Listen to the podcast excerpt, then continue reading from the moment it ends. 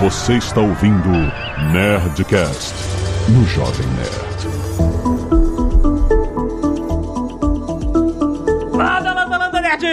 Aqui é Alexandre Ottoni do Jovem Nerd. Vamos derrubar preconceitos. Oi, aqui é o Gabriel Comicholi, sou ator e youtuber e nem só de biscoito vive um influencer. Muito bom. biscoito não paga conta, Gabriel. Não, é? não paga, biscoito não paga boleto. Olá a todos, eu sou Gisival Fernandes, eu sou médico infectologista e trabalho na área de HIV há mais ou menos uns 20 anos. Estou aqui para participar desse bate-papo com vocês. Aqui é a Zagal para aprender. Exatamente, Azagal. Estamos aqui em um Nerdcast super especial, Azagal, porque nós vamos falar sobre a vida com HIV. Exatamente. O Gabriel, que é HIV positivo, vive uma vida plena e ele tá aqui justamente para ajudar a gente a derrubar preconceitos, assim como o Jussival, que trabalha com HIV há 20 anos, entende exatamente de todo o universo técnico, todo o avanço de pesquisas, de tratamentos, para que as pessoas que vivem com HIV tenham dignidade, tenham uma vida digna, uma vida completa. Como é o caso do Gabriel, que é youtuber, que é influencer e não vive só de biscoito. Fica aí que esse papo tá muito bom.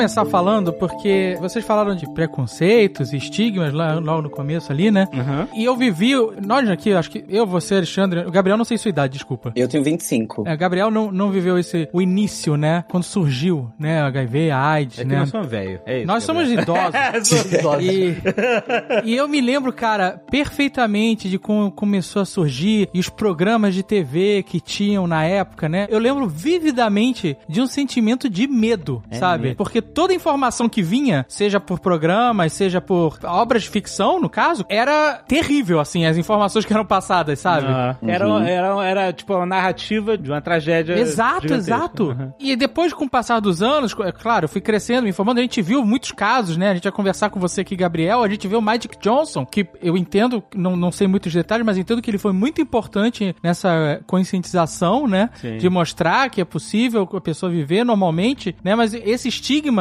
é, eu lembro de me impactar mesmo quando eu era criança, sabe? De, e porque naquela época, como não tinha muitos tratamentos, é, a gente viu muitas celebridades definharem, né? Nas câmeras, nas fotos, né? Fred Ah. Mercury, Cazuza, entre outros, né? E a gente falou disso e eu lembro que quando eu era criança, depois com a vida vai, a gente vai se formando e a gente vai entendendo um pouco melhor, né? E a gente já conheceu, eu já conheci gente, HIV é positivo e tal, e pessoas com vidas normais, mas que aquele estigma me impactou muito quando eu era criança, lá nos anos 80. Eu lembro, cara, eu lembro que foi um negócio que na época eu ficava com medo, de, eu ficava com, criança com medo de me contaminar, sabe? É. E a gente viveu esse estigma. Realmente é- foi uma história muito forte. Eu acho que assim, a gente é, luta pra sempre fazer com que as pessoas enxerguem uma pessoa vivendo com HIV como uma pessoa normal, uma pessoa que leva uma vida plena, completa, saudável e que ela pode fazer o que ela quiser. Porém, o início da história do HIV ele foi um início muito sofrido. Pô, a gente tá vivendo uma pandemia agora, a gente sabe quantas pessoas É. morrem até a gente chegar num tratamento, quantas pessoas morreram até a ciência avançar para que a gente conseguisse fazer com que essas pessoas tivessem sim uma vida plena. Então, é uma história que a gente tenta mudar esse imaginário, mas ela foi uma história muito sofrida assim no início. Eu acho que a gente tem que realmente mudar esse imaginário, mas respeitar aquela história que existiu. Realmente foi uma Uhum. história sofrida, muita gente morreu pra hoje eu estar aqui conversando, tendo uma vida saudável, sabe? Sem ter chegado a, um, sabe, a, a ter nada no meu corpo, nem perto de AIDS, né? Eu sou uma pessoa que vive com HIV, nunca cheguei a desenvolver a AIDS. Ah, isso é uma informação interessante. Qual é a diferença? A diferença, eu acho que o doutor vai poder falar melhor aqui pra gente, eu vou até passar a palavra aqui. Não, legal. Só queria fazer um resgate do que vocês comentaram anteriormente. Muito interessante. Esse começo da epidemia, ele foi alarmante, assustador para todo mundo, né? Mas para chamar a atenção de uma coisa, que a desinformação ela leva ao pânico generalizado. Então é, uma É. coisa louca. E a gente olha onde a gente está hoje em relação ao HIV e o que a gente tinha no passado. A gente Que a raiz, talvez, do preconceito, desse alarmismo todo, né, ela vem desde lá do comecinho da epidemia. Agora, é. com relação a diferenciar um paciente que tem, que vive com HIV, né, e um paciente que desenvolve a AIDS, a AIDS significa síndrome da imunodeficiência adquirida. Então, esse vírus, uma vez que a pessoa adquire ele, ele não é, o paciente não é tratado, esse vírus ele vai fazendo com que o sistema imunológico da pessoa, ele vai sendo destruído. E na medida que ele chega a um ponto crítico ali da, do sistema imunológico dele, ele fica suscetível a adquirir algumas infecções, né? Algumas já a gente considera como é, doenças definidoras da AIDS, né? Que são várias, não foi elencar que são muitas, né? Então, existe essa coisa, né, da pessoa viver com HIV, que graças a Deus hoje a maioria vive, vive muito bem com HIV, e tem aquelas pessoas que a gente vê em situação de evolução para AIDS, ou aquelas que não fazem um diagnóstico, né? Então, eles já chegam é, com o diagnóstico do HIV na presença em vigência de uma doença avançada, apresentando o quadro de AIDS, ou naqueles pacientes que, porventura, ou algum infortúnio, eles, eles abandonam o tratamento, eles não aceitam é, conviver com essa doença, não aceitam tomar uma medicação, e claro, uma vez que ele fique sem tratamento, ele vai evoluir com complicações. É, eu acho que é perfeito isso. Resumindo, o HIV ele é o vírus e a AIDS ela é o não tratamento do vírus. Se eu continuar com o vírus no meu corpo sem tratá-lo, eu posso desenvolver a AIDS. Então eu tenho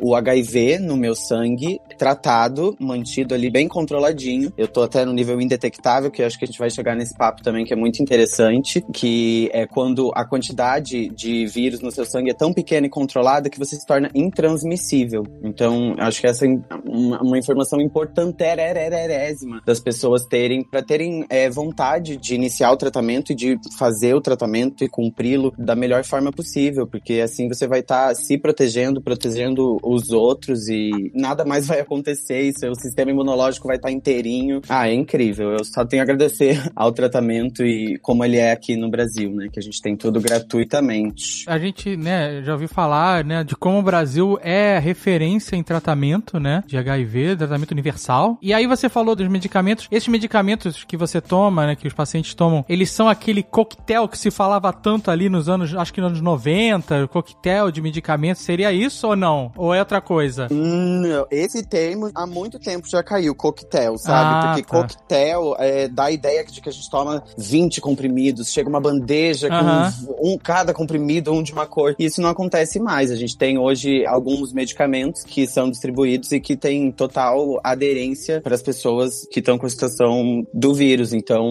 hoje eu tomo dois comprimidos, comecei tomando um só, hoje eu tomo dois comprimidos uhum. e sem efeito colateral 000. Então, cara, é muito incrível, é muito incrível mesmo. A adesão ao tratamento também é uma coisa muito delicada e importante. Então, o mais importante que eu costumo dizer é o acolhimento. As pessoas que vivem com HIV precisam de acolhimento, porque no momento de descoberta, muitos dedos são apontados, sabe? Como você contraiu, de quem que você pegou isso, como se você fosse uma pessoa promíscua, simplesmente por ter uhum. pego um vírus que é transmitido pela principal via, que é a sexual. Então, é muito delicado. Então, o acolhimento para as pessoas que vivem com HIV é o principal. E o acolhimento a gente tem, assim, aqui em São Paulo, a gente tem os CTAs, a gente tem os grupos de apoio. E são tão importantes porque eu entendo que muitas vezes as pessoas descobrem isso e por todo esse estigma, por todo esse preconceito, as pessoas não têm com quem falar, as pessoas não vão abrir para a família, as pessoas não abrem para os amigos e as pessoas guardam isso e vivem uma completa solidão com isso e faz até com que as pessoas larguem o tratamento por conta disso, sabe? Porque não querem ser vistos chegando num CTA de uma cidade pequena para pegar o seu remédio que alguém vai ver, vai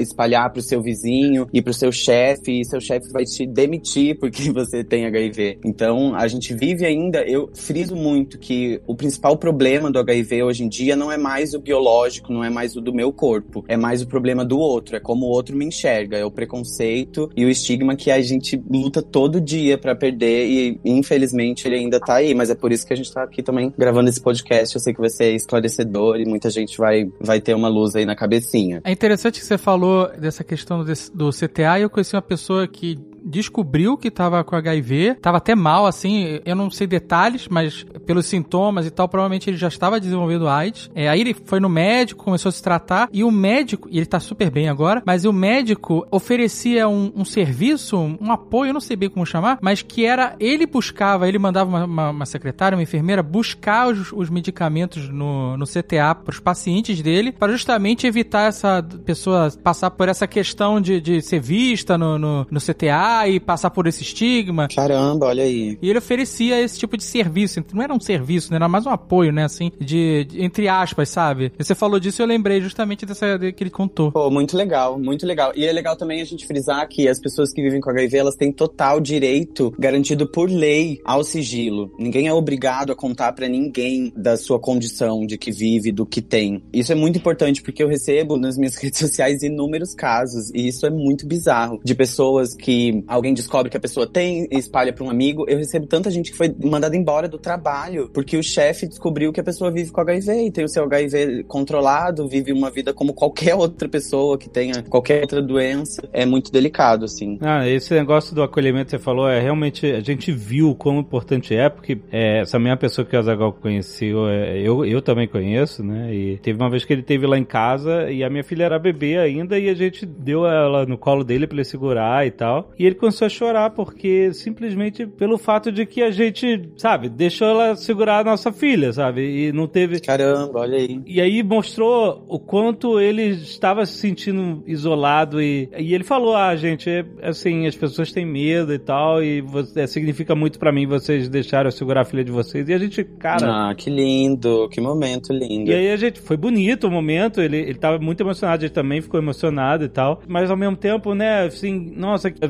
pessoa passa por esse afastamento, né, de, pelo medo. Tipo assim, gente, até hoje, gente, com tanta informação que a gente tem sobre isso, né? Na década de 80, a gente sabe que foi terrível e tal, aí as pessoas tinham muito medo generalizado, mas. Não, mas, não lembra que na década de 80, né, a gente falou, eu falei de filmes, lembra o filme Filadélfia também, né, trazia esse terror, lembra? exatamente. E, e eu a... lembro que tinha reportagens falando e mostrando separar talher, não usa o mesmo vaso é, sanitário, é maluquice, sabe? É, o negócio era doido. Mas resultado de medo, desinformação, as pessoas não sabiam tudo e tal, e aí, enfim, ficavam com medo, né? Quando a pessoa não tem. Hoje em dia é pior, né? as pessoas têm informação e inventam teoria maluca de conspiração pra ficar com medo. Mas assim, eu acho que é importante a gente falar isso, porque se você que tá ouvindo a gente conhece alguém que é soro positivo, sabe, ofereça acolhimento para essa pessoa, porque é um estigma muito forte que a pessoa passa e, e pequenos atos de amor como esse, como um abraço, etc e tal, eles são muito importantes, né? Gabriel pode, assim, eu tô falando que eu testemunhei, né? Eu digo porque, assim, eu fui extremamente privilegiado de ter uma família que eu dividi isso logo após a descoberta e a minha mãe me apoiou por completo, assim, ela foi comigo, me acompanhou em cada etapa, foi um momento incrível, assim, foi muito importante para mim. Mas também, se tiver alguém ouvindo a gente aqui que viva com HIV e ou que talvez tenha acabado de descobrir o seu diagnóstico e não tem ninguém para compartilhar, saiba que você não está sozinho nessa, você não precisa lidar sozinho com isso tudo. Procura um grupo de acolhimento, um grupo de apoio, com certeza deve ter na sua cidade, em algum centro de tratamento de HIV e AIDS. Procura se informe ou procura eu nas redes sociais, que com certeza você não precisa passar por isso sozinho. Se dividir, pode ser que fique muito mais legal e mais leve e sempre vai ter alguém para ajudar. Você não tá sozinho nessa. Com certeza. Uma pessoa que vive com HIV,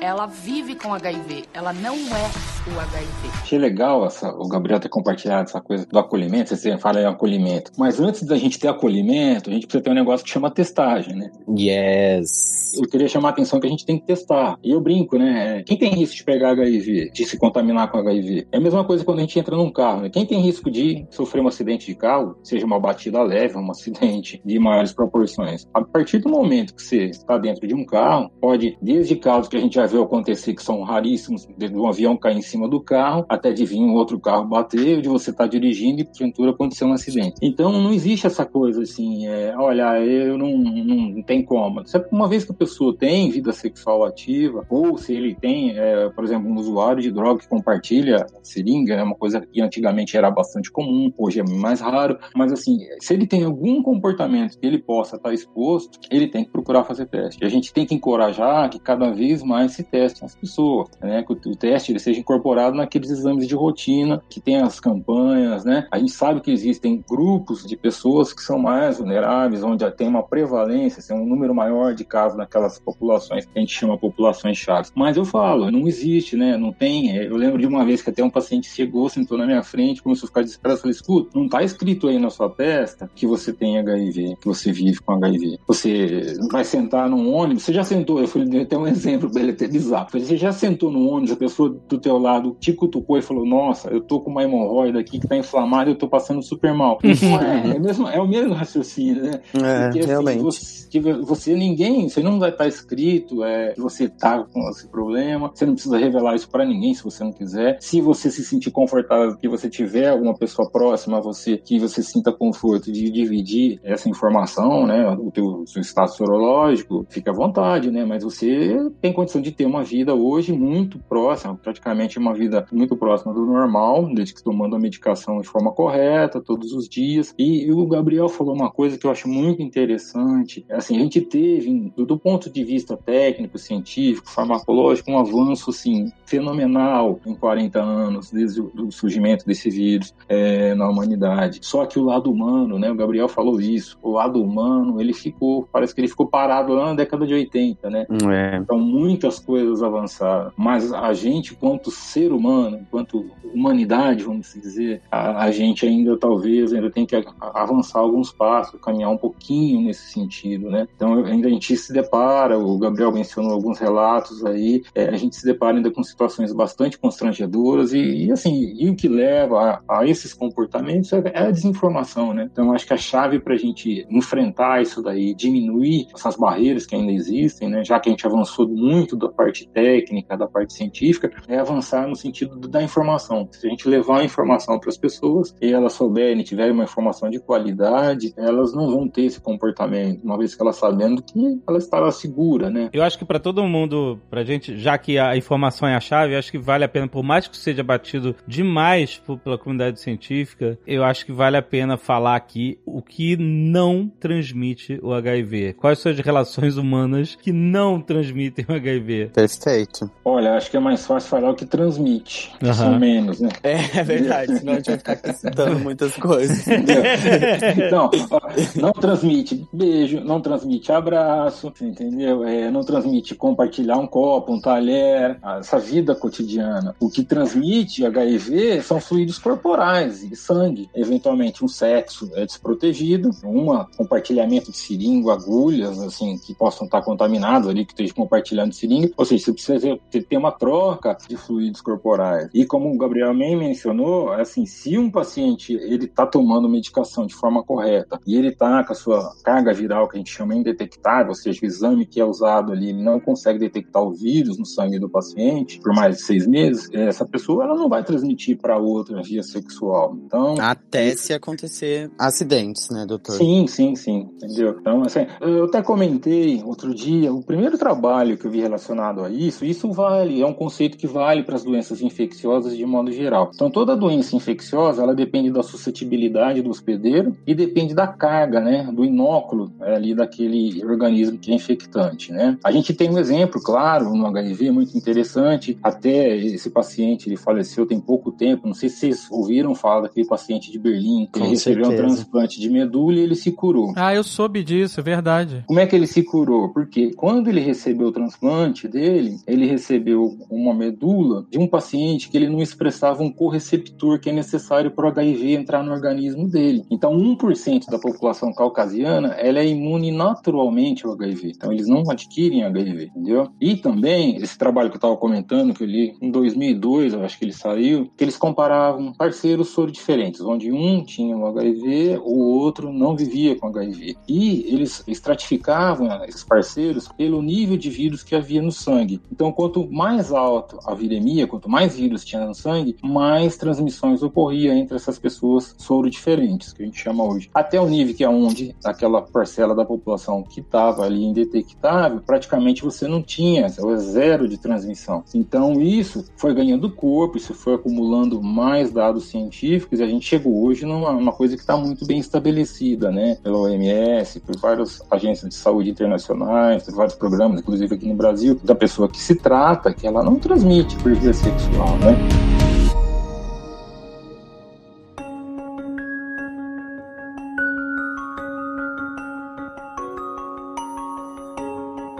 É interessante que você falou como o tratamento não só vai proporcionar uma vida plena, uma vida normal para a pessoa, mas pode te colocar numa posição de indetectável e intransmissível, né? O que é o melhor mundo, né? Por enquanto. Não existe uma cura, né? A não ser o melhor cenário possível é esse, né? Agora, você mencionou que HIV não tratado pode evoluir para AIDS. Existe algum gatilho ou algum tempo determinado ou isso ainda é incógnito? Porque o ponto que eu quero chegar é o seguinte: você falou da importância da testagem, justamente porque quanto antes você souber, você começa o tratamento antes e você evita as complicações. É uma questão de tempo ou ainda não se sabe qual é o gatilho que transforma o soro positivo na AIDS? Então, essa questão é uma ótima questão. A gente tem médias. Então, você tem pacientes que, desde o momento ali que ele se contamina, que o HIV entra no corpo da pessoa, elas demoram às vezes dois anos, três anos para desenvolver a doença AIDS. Mas existe uma média. E a média para a pessoa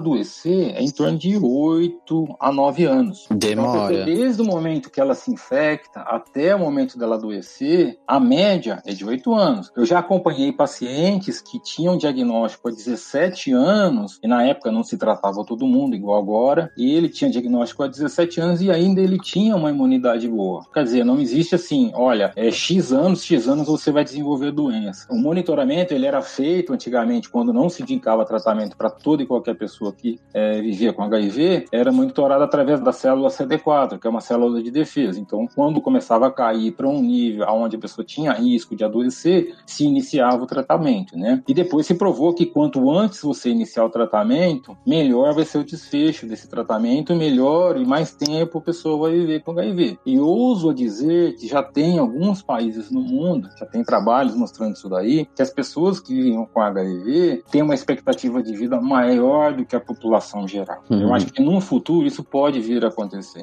Uma coisa muito simples, chama-se acesso ao serviço de saúde. Porque um paciente que ele vive com HIV, quando ele passa numa consulta médica, o médico não acaba tratando esse paciente apenas e exclusivamente é, do HIV. Então, muitas vezes ele tem algumas outras comorbidades que a gente chama, que pode ser, por exemplo, uma hipertensão arterial, uma dislipidemia, que são alterações de colesterol, triglicérides. Ele pode ter outras doenças ali que o médico, de rotina, pede um exame. Nas mulheres, passando no ginecologista, o médico pede um Papa Nicolau para ela. Para o homem, ele pede lá um, um exame de triagem PSA para próstata. Ou seja, então se acaba diagnosticando as doenças antes que podem trazer alguma complicação no futuro. Então esses pacientes eles têm um acesso ao serviço de saúde. Pelo menos duas vezes ele passa por uma consulta médica durante o ano. Então eu estou cansado, até inclusive na minha família, é, de conversar com pessoas. É, quanto tempo faz que você não passa numa consulta médica de rotina? Ah, faz quatro, cinco anos. E um paciente que vive com HIV não. Se ele está aderente ao tratamento, se ele está seguindo, a, como se dizer assim, a risca ali o tratamento dele, então o médico acaba tratando ele de uma forma, vamos dizer assim, mais holística, de uma forma integral e não só tratando o vírus dele, né? Ele está tratando a pessoa. Então, porventura, se ela tem alguma outra comorbidade, uma pressão alta, uma dislipidemia, então isso está sendo monitorado e está sendo tratado. Então, é, na medida que você faz diagnóstico e tratamento dessas outras doenças não relacionadas ao HIV e você consegue tratar, você vai aumentar assim, a qualidade de vida dessa pessoa e a expectativa de vida dela. Eu acho que isso é uma coisa bastante interessante. É, isso é geral, né? Quem vai mais ao médico vive mais, na média, né? Porque você consegue tratar qualquer coisa com bastante antecedência. É, na verdade Exato. você faz o quê? Uma medicina preventiva. Preventiva, né? exatamente. Sim, os pacientes eles têm um calendário de vacinas que o médico ele checa se ele está vacinado para as doenças que são preveníveis por vacina. É, ele vai ver toda essa questão da saúde global do paciente, né? Então ele não vai ficar restrito ali a, fornecer aquele medicamento para tratamento só do HIV. Então isso acho que tem uma, um, um valor fundamental, é uma coisa que agrega muito ao tratamento, né? Acaba vendo o paciente de uma forma mais integral. Uma pessoa que vive com HIV, ela vive com HIV, ela não é o HIV. Queria perguntar para Gabriel, na prática, o que, que se faz no dia 1? Porque quando você descobriu, você já tinha perspectiva de que isso não é uma sentença de morte. Não, na verdade não. Para mim foi bem louco, porque eu nasci numa, num momento, numa geração em que já se deixava de falar um pouco sobre o HIV. Um uhum. pouco não, eu acho que até muito. Eu fui um, uma pessoa, uma criança, um jovem que não teve educação sexual na escola. Eu não culpo isso, é, eu ter HIV hoje em dia, mas realmente eu não tive essa base. E quando eu descobri, eu tinha pouquíssima informação. Pouquíssima, uhum. pouquíssima, pouquíssima. Eu sabia muito vagamente. Eu acho que eu lembrava de casulo Cazuza só. Era só o que eu tinha na cabeça em relação à AIDS. Você lembrava dos estigmas, é isso? Exato, exato. E eu fui ler, fui atrás de né, material na internet, fui atrás no YouTube e eu fui entendendo as coisas aos poucos, sabe? Eu fui entendendo. Quando eu cheguei em casa, eu morava no Rio de Janeiro sozinho, sozinho. Morava com amigos, sem família. E eu cheguei, contei já pra esses meus amigos, eles eram muito, muito amigos meus. Eu cheguei já contei e a reação deles foi tipo: não, calma, mas eu já conheço alguém que já teve e tá tudo bem hoje em dia. E daí eu, meu Deus, sério, porque eu tava totalmente sem chão. Uhum. Então eu realmente não tinha essa base e fui aprendendo na prática, assim. Mas aí depois, qual é o, o roadmap? Assim, você foi o médico e foi orientado? Contando todo o contextão como foi. Me deu uma bola, um inchaço no pescoço. Me deu um, uma inflamação nos gânglios salivais,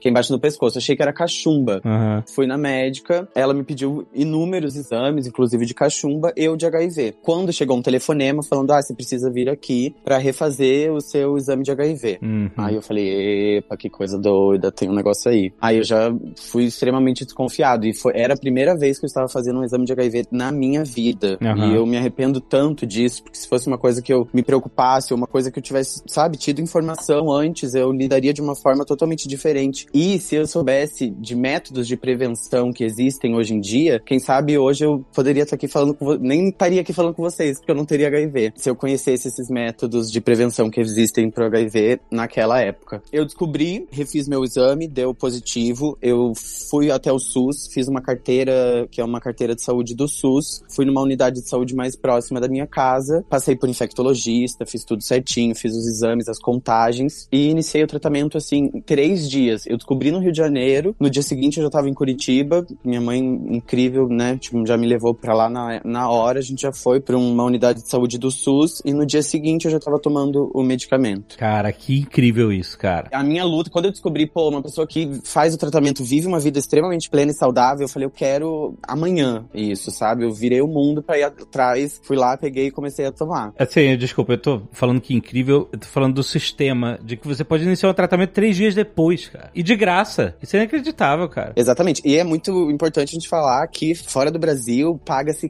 caricíssimo em tratamento de HIV e AIDS. Então o que a gente vive aqui é um cenário muito bom, assim. Eu acho o que a gente peca muito e que a gente tem pecado nos últimos anos é na comunicação. Uhum. Aí eu acho que as pessoas nunca vão atrás de informação para HIV. Ninguém nunca acorda num belo dia de sol e fala, ah, vou abrir aqui meu celular e vou pesquisar sobre HIV. Uhum. Ninguém faz isso. É só quando a água bate na bunda. Aí você vai atrás de ler. Quando alguma coisa do tipo aconteceu, né, um acidente, um sexo desprotegido, até, né, uma coisa pior que seria um estupro. Então, a gente tem que fazer com que a informação sobre o HIV chegue para as pessoas organicamente, desse jeito que a gente tá fazendo aqui agora, sabe? Papeando, Uhum. desenvolvendo sobre o assunto, naturalizando ele cada vez mais. Porque hum, a gente precisa fazer com que as pessoas recebam essa informação organicamente durante o ano e não só no primeiro de dezembro, né? Que é o Dia Mundial da AIDS. Por isso que eu prezo sempre em bater nessa tecla e ficar martelando esse assunto o ano inteiro nas minhas redes sociais. Porque o HIV não, não escolhe um dia do ano para, ai, vou sair da toca aqui, vou Aham. pegar o pessoal. Então, quanto mais informações as pessoas tiverem, vai ser melhor. Eu achei interessante o Gabriel falar de como foi esse início dele do tratamento. E assim, se a gente pegar os dados históricos que a gente tem aqui no Brasil, esse intervalo entre o diagnóstico e o tratamento, ele vem diminuindo, né? E a gente tem vários locais onde se você tem uma tecnologia que é do teste rápido, ou seja, a gente faz o teste, em 30, 40 minutos você já tem o resultado ali, e os pacientes começam a tratar no mesmo dia, né? Uhum. Então isso é, é- é uma, uma tendência, né? Claro, tem muitas pessoas que não estão, assim, aptas, querendo iniciar o tratamento, né? Mas o ideal é, É. que se comece o mais precoce possível. Teve um diagnóstico, confirmou esse diagnóstico, começa o tratamento. Então já existem muitas iniciativas nesse sentido, né? De, eu mesmo já cheguei é, a iniciar tratamento na primeira consulta com o paciente, né? Ele já tinha uma certa situação de doença, então a gente já, naquela época, nem estava recomendando tratamento para todo mundo, mas você já via que ele tava, tinha emagrecido, já estava com algum quadro mostrando que ele estava doente. Então a gente começava o tratamento e hoje é muito tranquilo, né? É como o Gabriel falou, assim, você dispõe desse tratamento amplo em praticamente todas as cidades, todos os municípios aí do Brasil, é onde tem um, um SAI ou uma unidade ali que, que faça esse tipo de atendimento, eles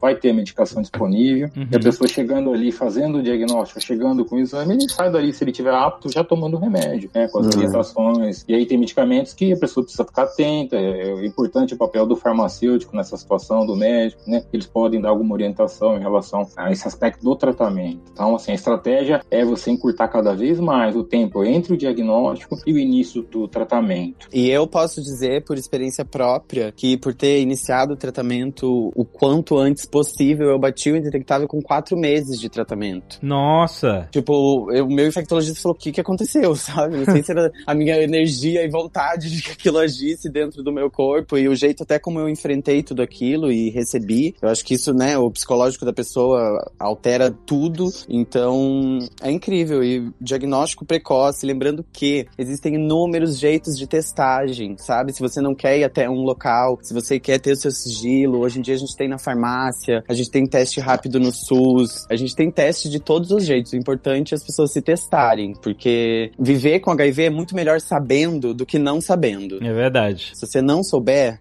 vai dar problema. Então é melhor você saber, é melhor você se testar. E se você tiver sem ele, perfeito, né? Tipo, continue se testando e, e cuidando dele ali. Eu acho que é super importante para a pessoa ali que está procurando o teste, que tenha medo, que existe o autoteste, né? A pessoa vai na unidade de saúde e ele retira um teste ali com as orientações e ele faz o teste em casa, sozinho, né? Uhum. Dentro da sua privacidade. Isso é algo geral das pessoas que têm contra ir a médico. Sabe esse também estigma de assim, ah, não quero ir pro médico. Já ouvi tanto isso. Não quero ir pro médico porque não quero descobrir problema. Mas se você não descobrir problema, não vai te deixar imune ao problema, né? O problema existe. Exato. Só que é porque parece um pouco que, assim, se você não vê o problema, ele não te vê também. É, é exato. Não, e não é, é assim, né? É. E é uma mentira. É uma mentira, exatamente. Uma pessoa que vive com HIV, ela vive com HIV. Ela não é o HIV. Uma coisa que eu acho importante a gente falar também aqui é incrível todo o avanço da ciência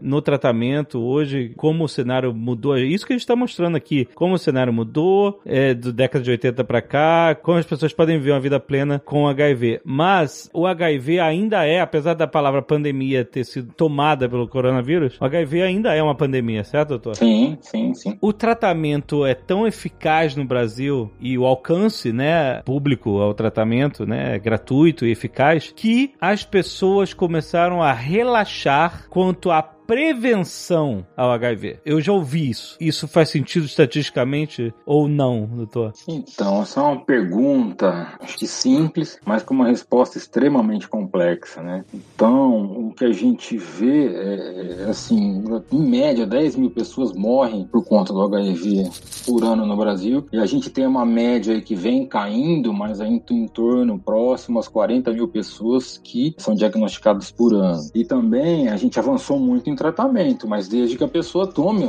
a medicação. Então, certo. o tratamento ele funciona muito bem, mas para ele funcionar muito bem, a gente tem que lembrar, assim como a prevenção funciona bem, ela funciona para quem usa. E o medicamento também, uma vez que tem que tomar a medicação. Uhum. E aí a gente tem um que a gente chama da cascata do cuidado contínuo, onde a gente tem as pessoas que é, a gente estima ali que vivam com HIV, que a prevalência geral no Brasil é em torno de 0,4% da população. A gente está chegando próximo de um milhão de pessoas, mas que ainda a gente tem um hiato ali entre essas pessoas que vivem com HIV, mas ainda não sabem que vivem com HIV, e as pessoas que fazem o diagnóstico, mas elas também não estão vinculadas a nenhum serviço de tratamento. Entendeu? Então essa vai como se fosse uma escada que você vai descendo até chegar naquele perfil de paciente que é o que a gente quer. Aquele paciente que tem uma adesão boa, que faz uso da medicação de forma correta e que tem a carga viral indetectável. E isso é uma estratégia de saúde pública também, que uma vez que o paciente ele tem uma adesão e tem uma carga viral indetectável, ele vai deixar de transmitir a doença. Isso, é verdade. Eu queria dar uma, uma comentadinha sobre isso, porque eu já escutei muito essa fala nesses meus anos de HIV, que é, ah, nossa, mas os jovens têm tanta informação, como é que você vai pegar isso? E é o que a gente tava falando um pouquinho antes, essa informação não chega organicamente, ninguém vai atrás de informação sobre HIV, a gente precisa fazer com que o HIV seja o assunto do barzinho, sabe? Seja tão corriqueiro quanto qualquer outro exame, porque só assim a gente vai conseguir fazer com que as coisas evoluam. Porque as pessoas não perderam o medo do HIV. Para mim não existe isso. Eu acho que o que a gente perdeu é, é, é falar sobre sexualidade, falar sobre educação sexual. Uhum. É um assunto que é cada vez mais colocado para baixo dos panos. E isso é uma grande consequência. O tabu do HIV é uma grande consequência da gente não falar sobre sexualidade e lidar com a sexualidade de uma forma mais natural, que ela é tão natural. E o HIV só sofre esse tabu todo porque ele é a principal via de transmissão dele é sexual. Eu acho isso, essa é a grande chave do HIV. Se as pessoas lidassem com sexualidade de uma forma natural, ele não seria esse bicho de sete cabeças que as pessoas imaginam que ele é. Então a gente tem que conversar sobre HIV, debater ele como um assunto natural e fazer com que isso chegue para as pessoas, não só no primeiro de dezembro e não só no carnaval falando use camisinha e não, sabe, para que que você tá usando camisinha? Tô só usando camisinha para quê? Sabe? Não, não basta uma campanha de camisinha e uma campanha no primeiro de dezembro. E aí transforma num tabu, justamente como você falou, muito bem falado. É, eu acho assim, Exatamente. esse ponto que o Gabriel levantou é fundamental, né? Lembrar que o HIV, ele tá debaixo de um guarda-chuva junto com um monte de outras doenças sexualmente transmissíveis, Uhum. né? Então, assim, se falar sobre não só HIV, mas doenças sexualmente transmissíveis e sexualidade, eu acho que é fundamental, como o Gabriel colocou. E o HIV, ele, vamos dizer assim, ele é, é um, vamos supor, imagina uma mesa com vários pés. O HIV é um pé dessa mesa, mas a gente tem outras condições também que as pessoas têm que procurar, que existem prevenção, por exemplo, a hepatite B. A hepatite B, ela tem vacina, e muitas pessoas não foram vacinadas, ou não sabe se a vacina que ela tomou, ela tem eficácia ou não. Então, assim, do, outras doenças que você pode evitar com HIV, tudo bem, a gente vê os estudos, o paciente está em tratamento, ele está indetectável, tudo bem, o paciente não pegou HIV. É como que a gente sabe que indetectável é igual a intransmissível? Porque o paciente pegou sífilis, ele pegou outra IST, Uhum. entendeu? Então, não lembrar é, é que a, a gente tem que falar não só de HIV, mas tem que falar de todas as ISTs, né? Acho que isso é importante, esse ponto que o Gabriel trouxe é fundamental. A gente discuta sexualidade, fale sobre doenças sexualmente transmissíveis, que são várias, não, não se restringe só ao HIV, né? Outros podem trazer consequências também bastante desconfortáveis para as pessoas, e complicações também, uma vez que não são tratadas, né? A sífilis é um exemplo clássico disso. O indetectável igual intransmissível vale também para gestantes? Então, gestante é uma vez que ela esteja indetectável, ela não transmite. Uhum. Então, hoje, a a maioria das mulheres que desejam engravidar e estão em tratamento e tem uma carga viral indetectável, elas engravidam e tem, a gente praticamente tem muito, é, são raríssimas as, as transmissões verticais. E o Gabriel falou uma coisa interessante, que ele demorou é, três ou quatro meses, né, Gabriel, para ter a carga viral Uhum, indetectável. uhum. Provavelmente até menos, se tivesse feito o exame, às vezes, com menos tempo, né? Então, o importante é a mulher chegar, né, no momento do parto com uma carga viral indetectável, né? E claro, se é uma mulher que ela chega no momento do parto, e não fez teste nenhum, não fez um pré-natal, É. essa transmissão ela pode correr intraútero também, né? Por isso é Durante tão importante colocar o teste de HIV no pré-natal, né, doutor? Sim, sim, E é- obrigatoriamente, né? É, é, o teste HIV, teste de sífilis, a cobertura vacinal da mulher ali também, no é, gestante, é super importante, e pré-natal é fundamental, né? Então, basicamente é isso daí. A gente praticamente, é, assim, tem muito, é raríssimo, são raríssimos os casos hoje de transmissão vertical, porque a mulher entra no pré-natal, ela já faz um teste. E se ela tem ali, entre o primeiro trimestre, ela já começa a tomar medicação de imediato, e ela vai chegar com certeza no momento do parto com uma carga viral indetectável. Então é, é raro, é muito raro a transmissão vertical hoje. O cenário que se vive hoje no Brasil é o resultado, a gente pode talvez comprimir, me corrija se eu estiver errado, de investimento em pesquisa científica, investimento em campanhas de informação e políticas públicas.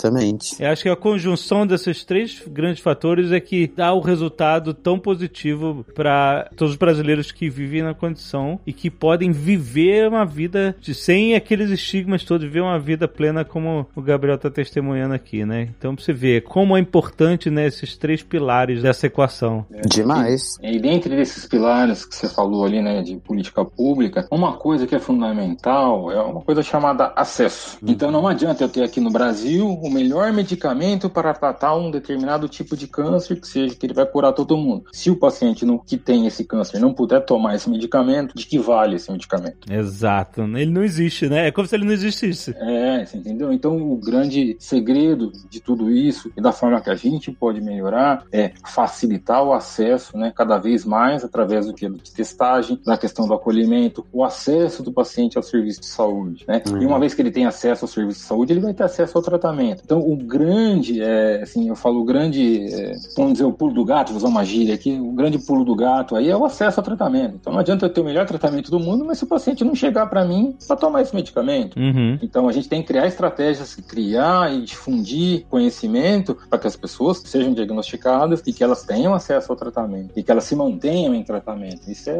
é fundamental. Então eu vejo assim, hoje em dia, o grande gargalo que a gente tem em algumas situações, e isso vale não só para o HIV. O HIV é uma coisa que até se a gente for comparar com outras doenças, ele vai até bem, mas é acesso ao serviço de saúde. Então, muitas vezes, é, o paciente tem uma dificuldade de chegar para receber aquele determinado tratamento, ou aquele determinado tratamento não está disponível. No nosso caso, a gente tem um programa que é muito bem estruturado, é um, é um programa assim que, que, que, a gente, como brasileiro, tem o maior orgulho, é, é, onde o paciente ele tem acesso universal à medicação. Quer dizer, qualquer paciente que for diagnosticado, ele vai ter acesso, vai receber o tratamento, e hoje em pé de igualdade com os países lá de fora. Então, isso é uma coisa, do meu ponto de vista médico, uma coisa bastante interessante. Então, a grande questão que eu, eu pegaria dessa fala tua é o acesso. O acesso ao serviço de saúde ele é fundamental. Então, não adianta a pessoa ter pressão alta, mas ele não conseguir marcar consulta para tratar essa hipertensão. Né? Uhum. Então, isso é o grande, eu falo que o, o grande pulo do gato para a gente ter uma melhoria em termos de saúde geral, saúde coletiva, é o acesso. Muito bem. Uma pessoa que vive com HIV,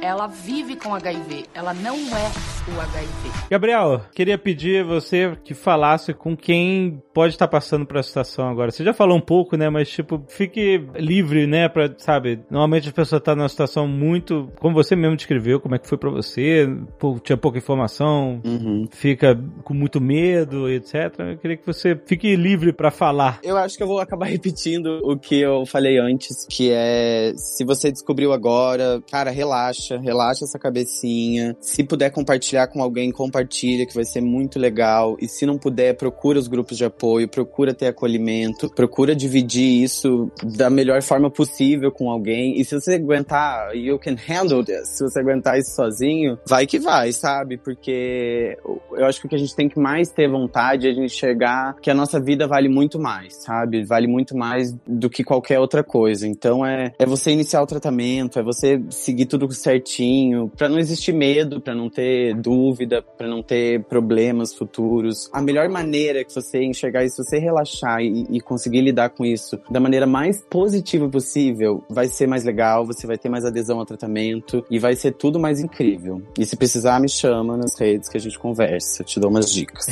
fala aí, fala as redes, cara. É arroba Gabriel Comicholi. C-O-M-I-C-H-O-L-I. Tem link aí no post, olha, não se esqueça, o Gabriel não vive só de biscoito, né? É isso, é isso. Me faz um pix.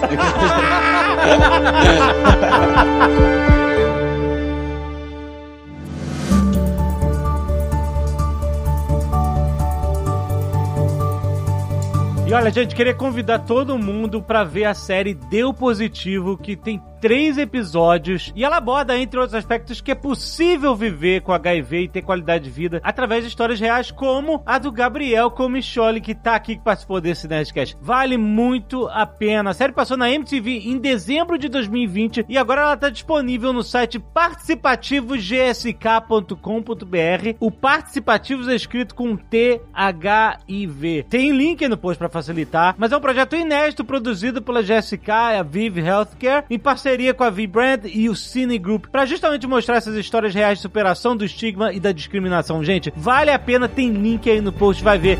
Deu positivo.